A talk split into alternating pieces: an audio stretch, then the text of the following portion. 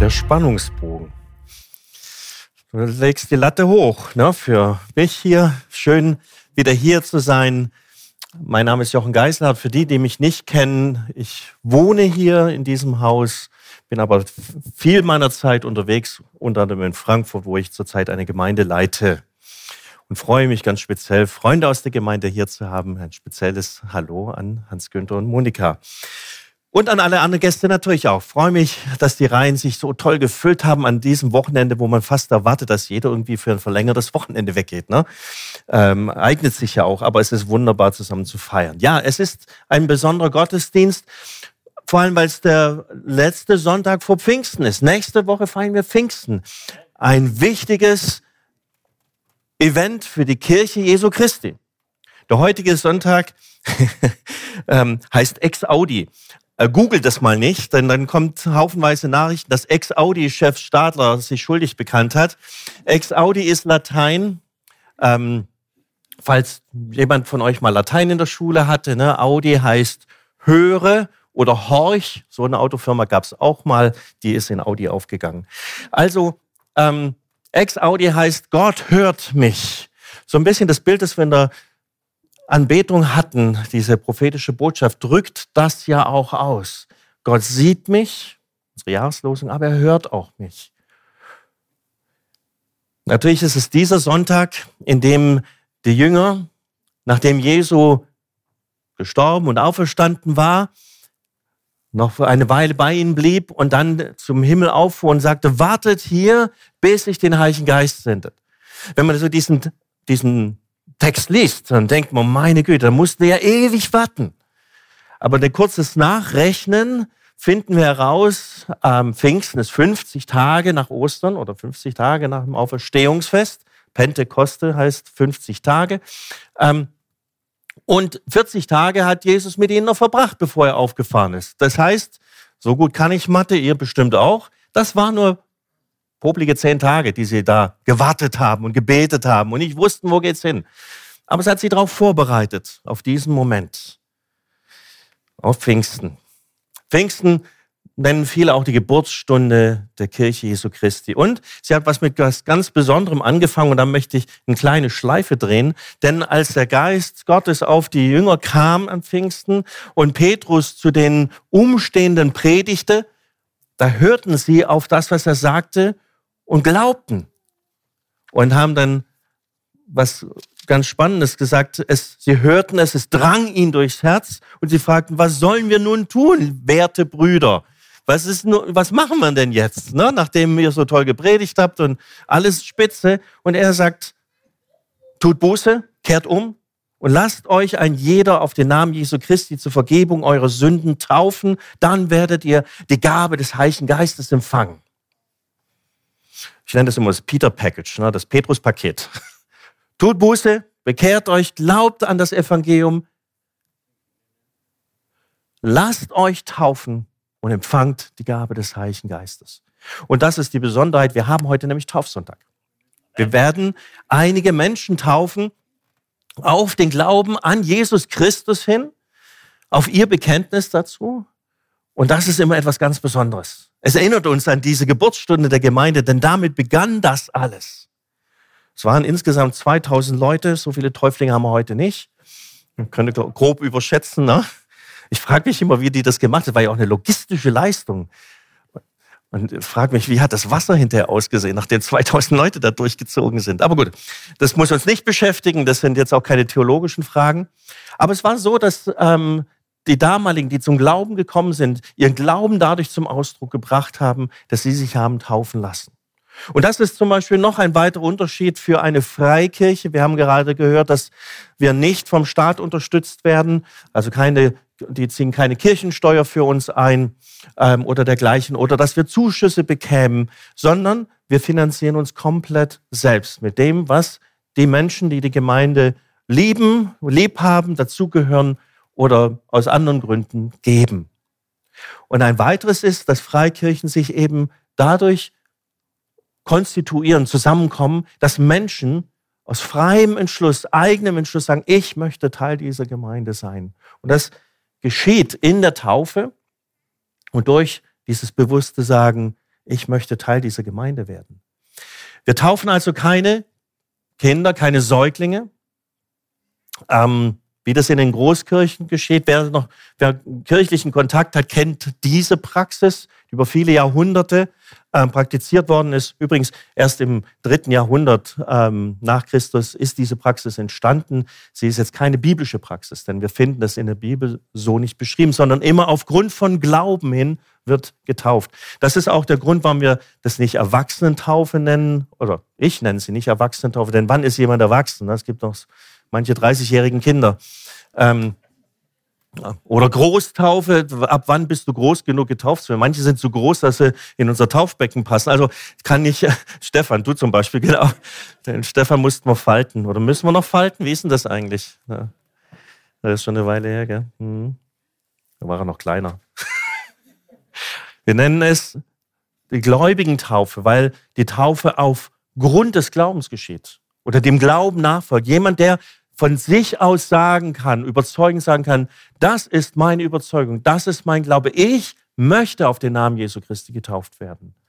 Und das ist auch, was wir hier sehen. Das sind die Menschen, so heißt es hier dann in Apostelgeschichte 2, ähm, Vers 41. Da heißt es, die nun sein Wort annahmen, ließen sich taufen und so kam an jedem Tage etwa, oh, ich habe dann falsche Informationen ausgegeben. 3000 Seelen hinzu.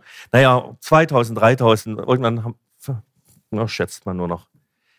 Die sein Wort annahmen, die ließen sich taufen. Die also das gehört, verstanden, ergriffen haben und gesagt haben, das ist, was ich auch glaube und was, wem ich nachfolgen will.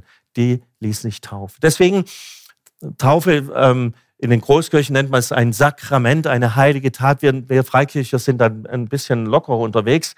Aber wir sagen, es gibt zwei heilige Handlungen oder wichtige Handlungen. Handlungen, die Gott uns geboten hat. Das eine ist die Taufe im Missionsbefehl und das andere das Abendmahl, das wir auf sein Gedächtnis hin feiern sollen. Die beiden Dinge, die sollen lebendig sein unter uns. Die Taufe ist eine einmalige Handlung. Wir taufen nicht so alle fünf Jahre erneut. So, wenn man abgetrocknet ist, dann wieder taufen während das Abendmahl ein, ein durchgängiges Zeichen ist, das, an dem wir festhalten, um uns immer wieder in Erinnerung zu rufen, an wen wir glauben.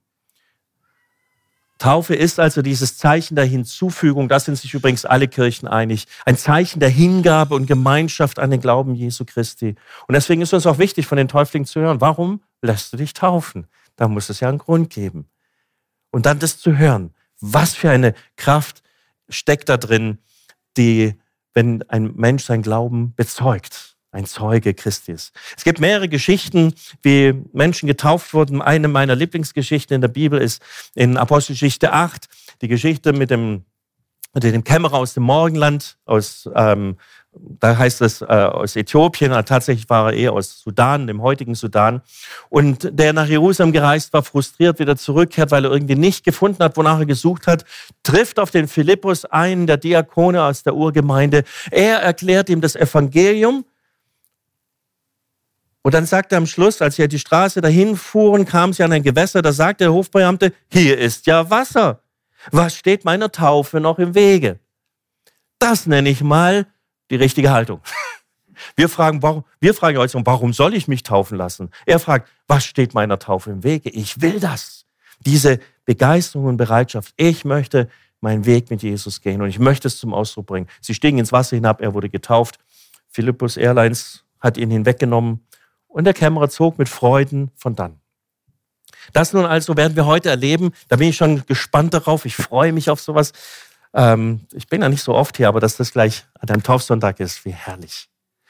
Die Apostelgeschichte, das ist auch mein Text, oder eigentlich habe ich euch nur ein paar Verse mitgebracht ähm, aus der Apostelgeschichte, denn ich habe mich gefragt nach diesem grandiosen Ereignis der, des Pfingstfestes, des Geschehens, dass der Heilige Geist auf die Jünger kam.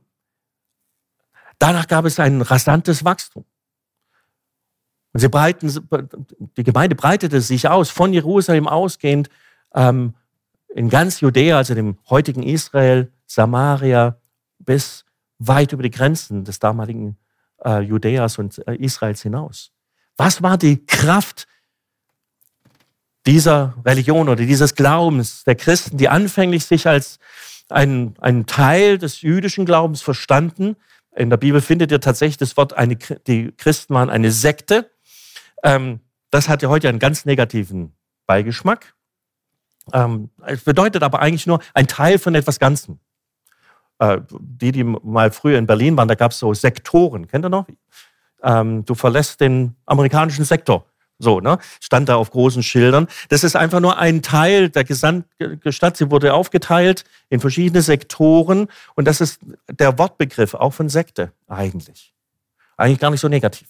Sie verstanden sich als Teil dieser Religion mit einem, sagen wir mal, Erkenntnisgewinn. Sie haben verstanden, dass Jesus der erwartete Messias war. Und so bewegten sie sich damals in dieser Gesellschaft die übrigens recht mondän war, denn auch das lesen wir in der Apostelgeschichte, dass ganz viele Leute von überall her da waren, mit unterschiedlichen Sprachen. Also das, das war ein buntes Treiben da. Eine wirkliche Weltstadt. So, so fühlt sich das bei uns in Nied an, ne, wo wir die Gemeinde haben. Also wenn ich da mit der Straßenbahn fahre, da kann ich so, da, da haben wir die Vereinten Nationen eigentlich drin. Äh, wirklich aus, ich habe es vergessen, 160 Nationen gibt's glaube ich, in, in Frankfurt, die da wohnen. Und in unserem Stadtteil besonders viele davon. Und es war damals auch so. Aber sie haben eine Kraft entwickelt, die die Menschen um sie herum beeindruckt hat. Da findet man zum Beispiel in, in dieser Stelle, Kapitel 2, paar Vers weiter, dass über alle drumherum Furcht kam, Ehrfurcht kam, sagen, wow, was geht da ab, was ist da los? Die Christen erfreuten sich großer Beliebtheit, heißt es in Apostelgeschichte 4,33, bis hin in Apostelgeschichte 5, niemand wagt es, sich ihnen anzuschließen, weil sie wussten, dass es so eine intensive lebensverändernde Gemeinschaft, da überlege ich mir, ob ich das wirklich will oder nicht. Was war die Power, die die Gemeinde damals hatte und die wir vielleicht an, an manchen Stellen auch wieder neu brauchen? Ich finde da immer drei Aspekte oder drei griechische Begriffe, ähm, die ihr nicht lernen müsst, aber wahrscheinlich schon mal gehört habt, die besonders wahr in der Urgemeinde und auch heute für uns noch Bedeutung hat. Ein Wort, das könnt ihr wahrscheinlich alle übersetzen, heißt Diakonia. Die Diakonie, die evangelische, kennen wir da, heißt auf Deutsch nur dienen, Dienst.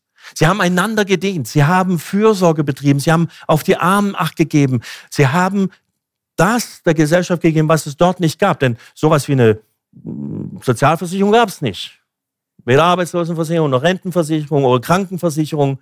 Wenn du nicht Freunde und Familie hattest, dann hattest du ein Problem. Diakonia. Martyria, Begriff, den ihr auch kennt irgendwie, Märtyrer ist daraus rausgekommen. Bei Märtyrer denken wir gleich an den Missionar im Kochtopf in Afrika. Ne? Ähm, also irgendwie Zeuge sein, um dann sein Leben dafür herzugeben.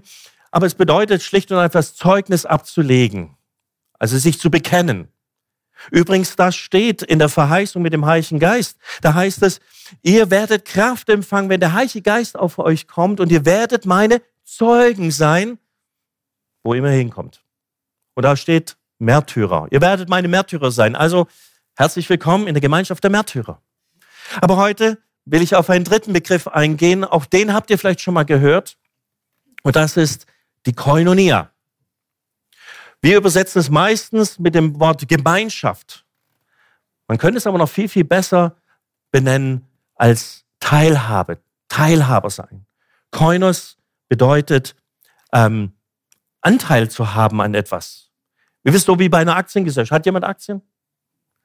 Dann besitzt ihr eine Firma, vielleicht nur mit einem, einer Aktie, ein bisschen wenig, aber immerhin. Ihr seid, ihr seid dann die Besitzer dieser Aktiengesellschaft als Aktionäre. Und das wäre auch übrigens, ja, ich habe beinahe gesagt, für einen Kassettendienst, ähm, der Titel meiner Botschaft. Wo hast du deine Aktien? Wo ist dein Koinos, deine Teilhabe? Wo bist du Teilhaber? Wir entdecken in der Apostelgeschichte, und da lese ich mal zwei Vers aus Apostelgeschichte 2, nämlich den Vers 44 und dann 47. Ähm, da erleben wir, dass sie von Anfang an eine feste Gemeinschaft gebildet haben. Sie kamen zusammen und haben sich miteinander verbunden. Apostelgeschichte 2, Vers 44, da heißt es, alle gläubig geworden, da haben wir es wieder, aber waren beisammen oder hielten fest zusammen und hatten alles gemeinsam. Uh. Vers 47, priesen Gott und standen mit dem ganzen Volk in gutem Einvernehmen. Der Herr aber fügte täglich solche, die gerettet wurden, zu festem Anschluss hinzu. So übersetzt es mein Menge, Hermann Menge. In euren Übersetzungen mag es ein bisschen anders vielleicht ähm, klingen. Da sind zwei griechische Worte dahinter, die müsst ihr euch auch nicht merken, aber die ähm, die das zum Ausdruck bringen, was Gott hier tut und was die Gemeinschaft ausgemacht hat. Das eine ist das Wort Kolao. Da habt ihr vielleicht, äh, könnt ihr was mit anfangen. Ne? Da gibt es das Kollagen.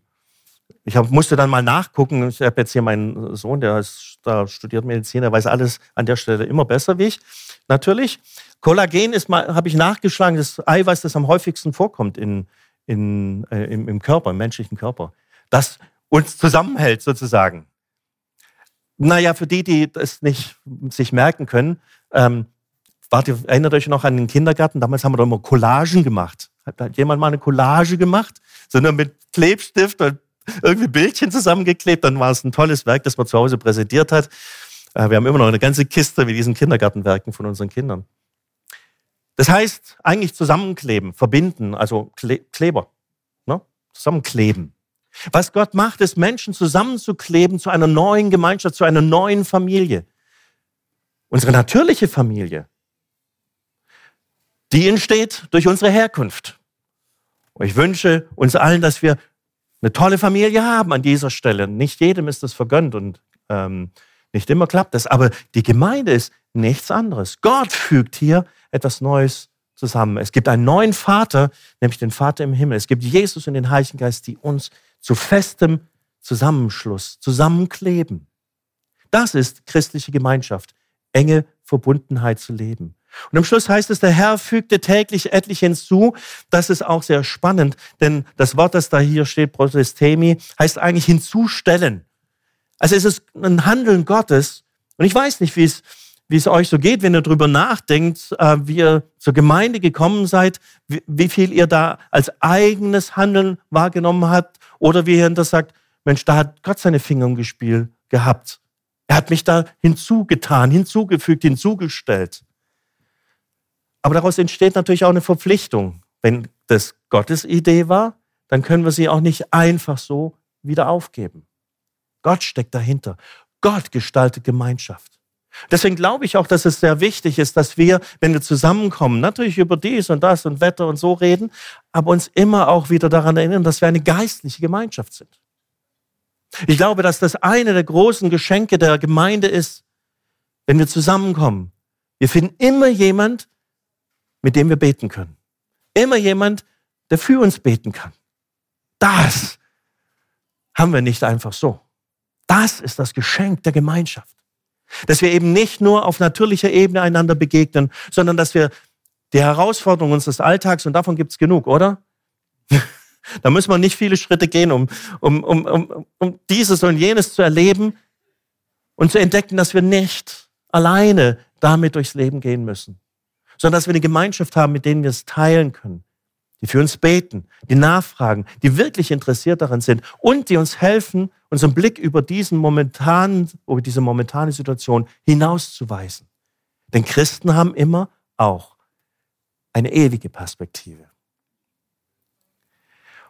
Und dazu sind wir da, einander daran zu erinnern. Denn wenn es mal so richtig problematisch wird, na, dann bist du, na, so, so, so einen engen Blick hast du dann, siehst nur das, wie das Kaninchen vom, vor der Schlange oder wie heißt das? Oder der Ochs vom Berg oder, ne? Du siehst nur das eine. Wie gut tut es, wenn jemand sagt, komm, lass uns beten und lass uns sehen, Gott hat eine andere Perspektive auf die Situation in deinem Leben. Und du atmest auf und denkst, ja, stimmt ja eigentlich, ne? Glaube ich ja auch. Aber in dem Moment konnte ich es nicht sehen. Aber du hast mir neu geholfen, das zu erkennen. Das tut gut. Dafür sind wir zusammen. Deswegen lasst uns einander auch immer wieder ermutigen, nicht einfach nur fragen, hey, wie geht's? Auch ganz gut. Oder muss ja, ne? das, ist, das ist meine Lieblingsantwort. Also ich gebe die nie, ich mag die nämlich nicht, muss ja. Was muss? Was? Natürlich geht das Leben weiter, aber ja, manchmal ist es echt schwierig und Man kann vielleicht auch nicht alles immer mit jedem teilen, will es auch nicht immer, aber dass ich jemand habe, mit dem ich es teilen, sage, kannst du für mich beten? Ich weiß auch nicht, wie das jetzt weitergeht oder was wir da jetzt machen oder hm, keine Ahnung. Das ist die feste Gemeinschaft. Gemeinde lebt von Verbindlichkeit, von der, der Teilhaber, der Aktionäre, die Aktien drin haben. Und so schafft diese Gemeinschaft durch die Verbindlichkeit auch Sicherheit. Ich merke, und oder andersrum gesagt, ich lerne eine ganze Menge, seitdem ich in Frankfurt als Pastor unterwegs bin. Es ist eine spannende Atmosphäre. Ich war die letzten 20, über 20 Jahre hier, ja Pastor gewesen. Bühl ist schon eine beschauliche Ecke, diese Republik. Irgendwie, hier wachsen die Erdbeeren noch gerade. Ihr wisst schon, ne? So irgendwie, alles, ist, alles hat so seine Ordnung. Und dann zu merken, es gibt auch ganz andere Situationen. Wir haben als Gemeinde auch darüber nachgedacht, ich habe über das auch gepredigt, weil das beschäftigt mich. Wie leben wir Gemeinschaft im 21. Jahrhundert? Was für ein wunderbarer Segen. Ich grüße euch übrigens zu Hause an dem Bildschirm, wer immer es ist. Was für ein Segen, dass wir solche ähm, Livestreams anbieten können, dass wir das digitalisieren können und Dinge nachhören können, nachsehen können. Aber ja, wir können natürlich jetzt Gottesdienst daheim auf dem Sofa in unserem äh, Covid-Outfit. Kennt ihr, ne? Oben Hemd, unten Shorts. Ähm, so Video, Video-Outfit. Anschauen. Und dennoch ist es nicht das, was Gott eigentlich schenken möchte. Ich glaube mittlerweile und äh, der entdecke das besonders bei uns auch in Frankfurt, Verbindlichkeit zu sagen, das ist meine Gemeinde und ich werde, wann immer ich kann, da sein, dass das ein Statement ist im 21. Jahrhundert.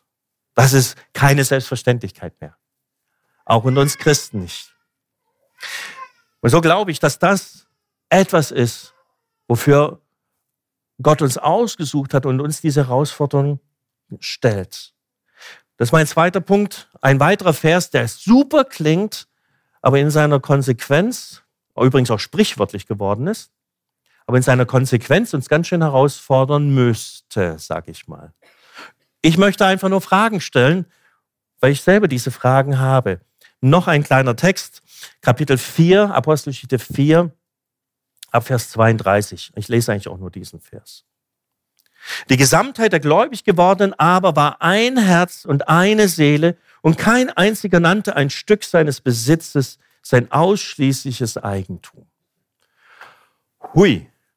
Gut, ein Herz und eine Seele, das ist sprichwörtlich geworden. Das verwenden wir im Deutschen.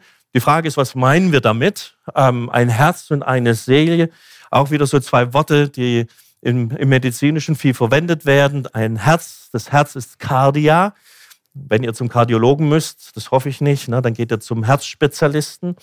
Und ihr Leben, ein Herz und eine Seele, dahinter verbirgt sich Psyche. Also da, das findet sich beim Psychiater dann wieder oder beim Psychologen. Da steckt es drin. Die Psyche ist eigentlich im übertragenen Sinn das ganze Leben, aber wird oft auch mit Seele übersetzt.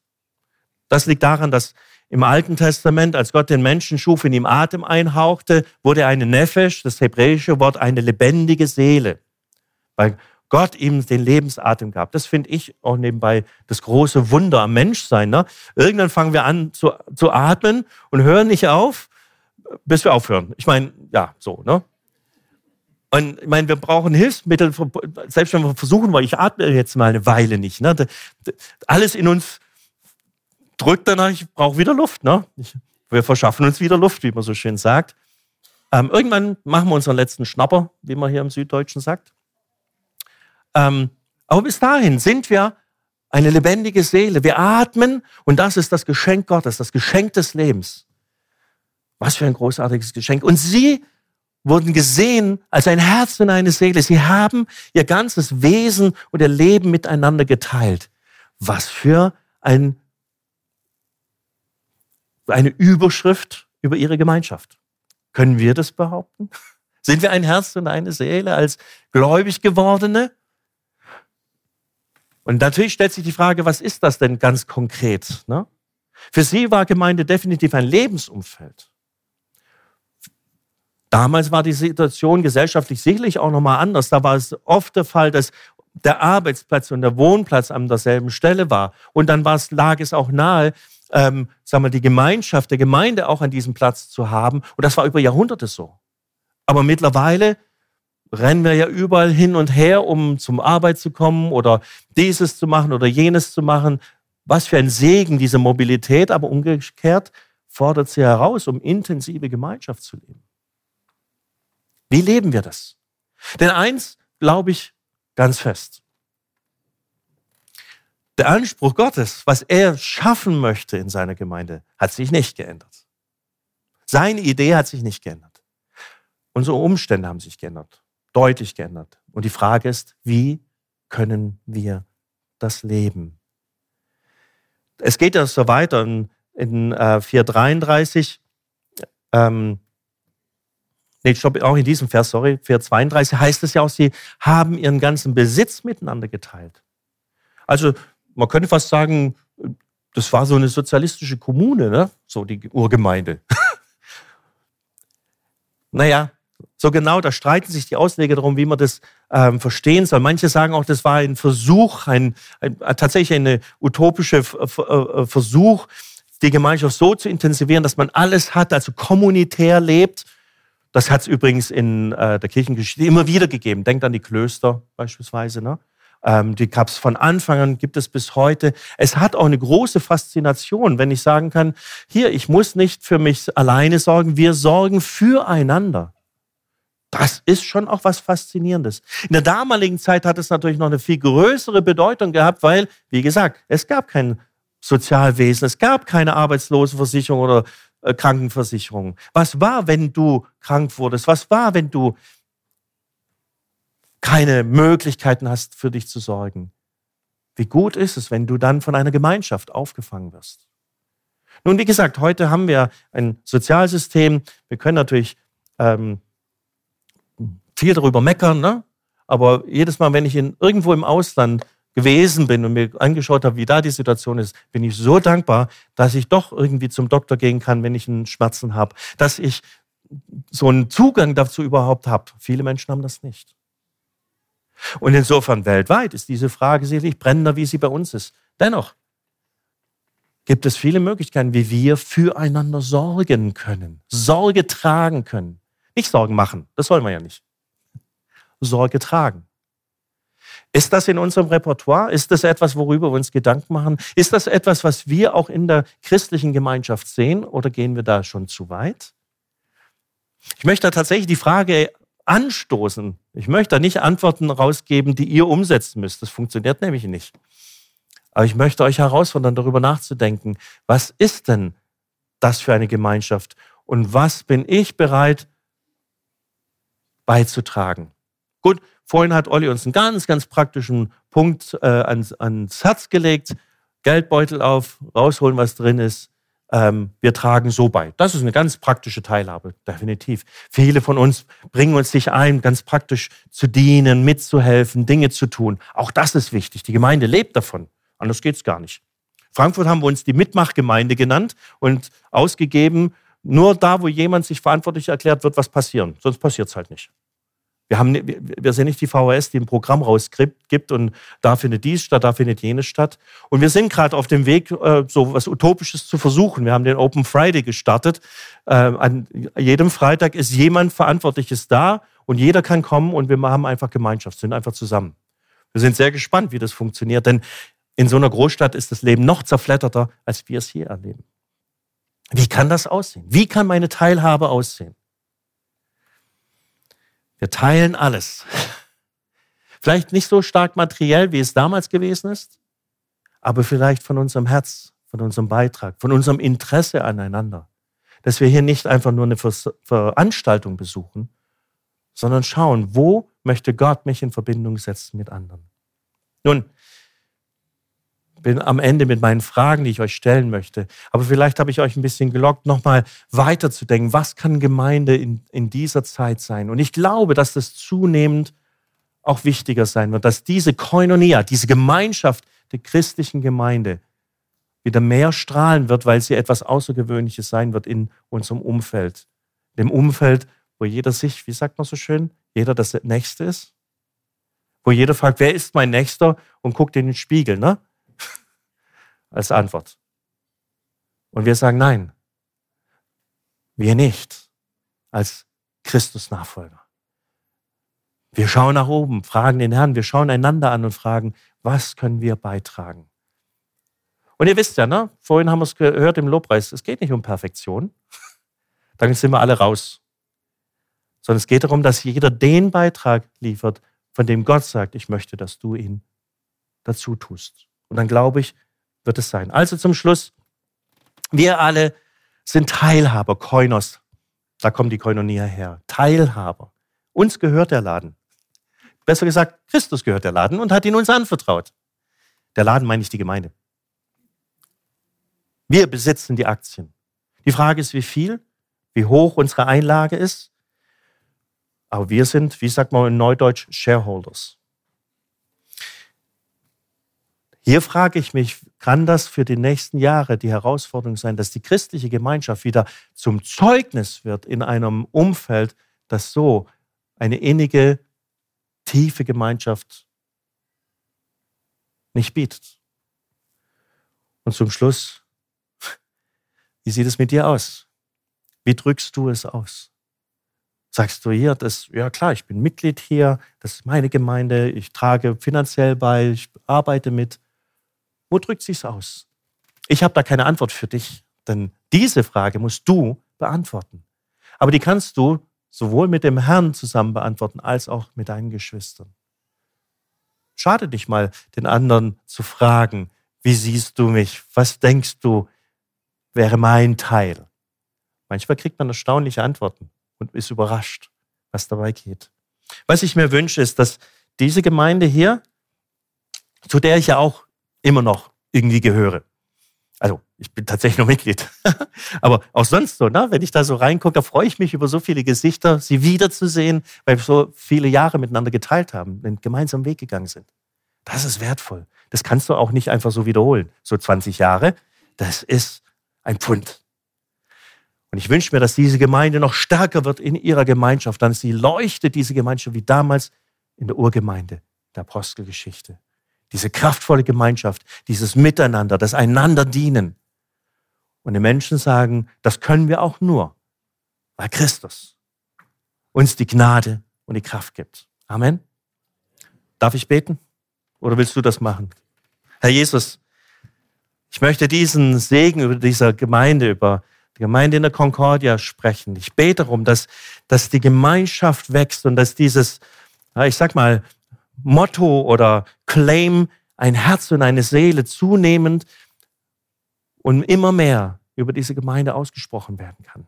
Ich bete, dass Beziehungen gestärkt werden, dass sie kraftvoller werden und dass sie trotzdem offen sind und nicht ausschließend, exklusiv, sondern immer Menschen einladen. So bist du gewesen, Jesus. Du hast deine Türen weit, weit aufgemacht.